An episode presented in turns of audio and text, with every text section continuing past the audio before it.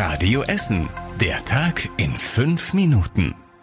Am 12. Oktober mit Kai Fedrau. Guten Abend, schön, dass ihr mit dabei seid. Unserem Podcast gibt es jetzt seit inzwischen 1000 Folgen und deshalb verlosen wir zehnmal 100 Euro.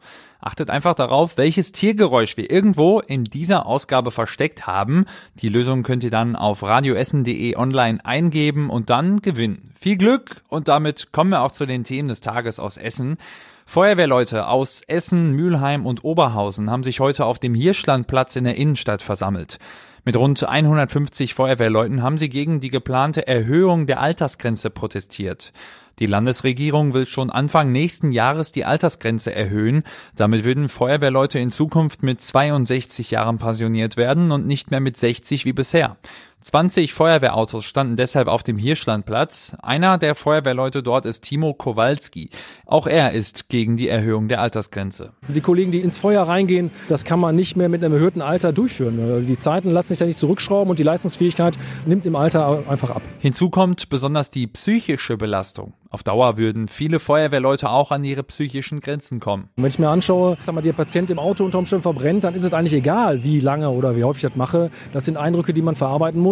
Ob ich äh, Menschen von, vom Gleiskörper oder Körperteile einsammeln muss, das sind alles Szenarien. Da braucht man 100, 150 Prozent und das funktioniert sonst nicht. Bei uns in Essen arbeiten 930 Menschen bei der Berufsfeuerwehr. Davon müssen die allermeisten auch rausfahren und richtig anpacken. An vielen U-Bahn-Haltestellen bei uns in Essen sind immer wieder die Rolltreppen kaputt. Viele Rubbern-Kunden ärgert das. Die Ruhrbahn hat sich jetzt auch zu den Problemen geäußert. Auf Radio Essen Nachfrage sagte die Ruhrbahn, dass es gleich an mehreren Stellen hapert. Die Rolltreppen an den U-Bahn-Haltestellen sind alle eine Art Einzelanfertigung. Das ist also anders als bei gewöhnlichen Kaufhaus-Rolltreppen. Außerdem haben die Hersteller immer weniger Ersatzteile auf Lager. Deshalb kommt es auch zu langen Lieferzeiten. Auch Vandalismus spielt dabei eine Rolle, zum Beispiel bei der Haltestelle Bismarckplatz. Direkt nebenan ist eine Schule. Oftmals wird der Nothalt der Rolltreppe von Schülerinnen und Schülern unnötigerweise betätigt und deshalb kommt es da regelmäßig zu Störungen. Es gibt wieder eine Diskussion um die fehlende Beleuchtung am Baldeneysee. Jetzt, wo die Tage kürzer werden, hat die FDP das Thema wieder aufgegriffen. Sie will, dass rund um den See Lampen eingerichtet werden. Schon jetzt ist aber klar, dass eine komplette Beleuchtung nicht nur sehr teuer wäre, sie wäre auch sehr schädlich für die Tiere. Das sagt jetzt die untere Naturschutzbehörde.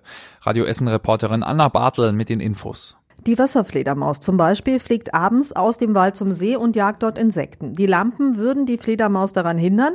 Außerdem sorgt auch eine insektenfreundliche Beleuchtung immer noch für ein Insektensterben. Die Tiere hätten weniger Futter. Auch Enten wären gestresst. Sie werden durch die Beleuchtung ständig aufgeschreckt. Die Beleuchtung rund um den See würde acht Millionen Euro kosten. Die Behörde sagt, dass Beleuchtung in Landschaftsschutzgebieten wie am See gesetzlich nur unter strengen Voraussetzungen erlaubt ist. Eine Genehmigung ist daher sehr unwahrscheinlich. Auf dem Gelände der ehemaligen Firma Kutel hat es schon wieder gebrannt. Gestern Abend hat es dort wieder ein Feuer gegeben.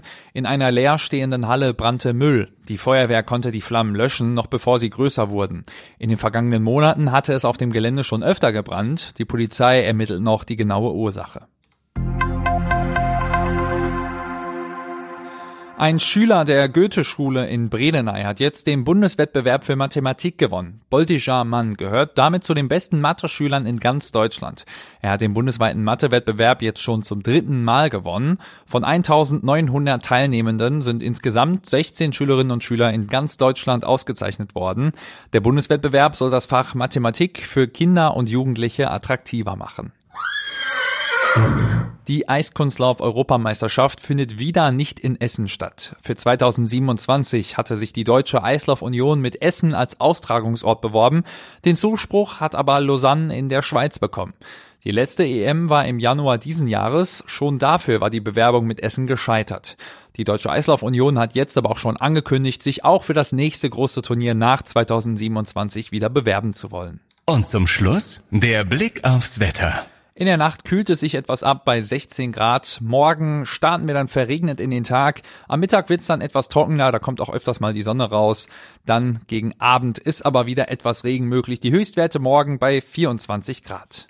Und das war soweit alles Wichtige aus Essen für heute. Und denkt daran, unser Gewinnspiel läuft. Habt ihr das Tiergeräusch erkannt, was wir in dieser Podcast-Ausgabe versteckt haben? Dann registriert euch auf radioessen.de und gewinnt mit etwas Glück 100 Euro. Den Tag in 5 Minuten gibt es inzwischen seit 1000 Folgen und das feiern wir mit euch. Morgen früh gibt's wie immer hier in der Radioessen Frühschicht die nächsten aktuellen Nachrichten aus Essen. Ich wünsche euch einen schönen Abend. Das war der Tag in fünf Minuten. Diesen und alle weiteren Radio Essen Podcasts findet ihr auf radioessen.de und überall da, wo es Podcasts gibt.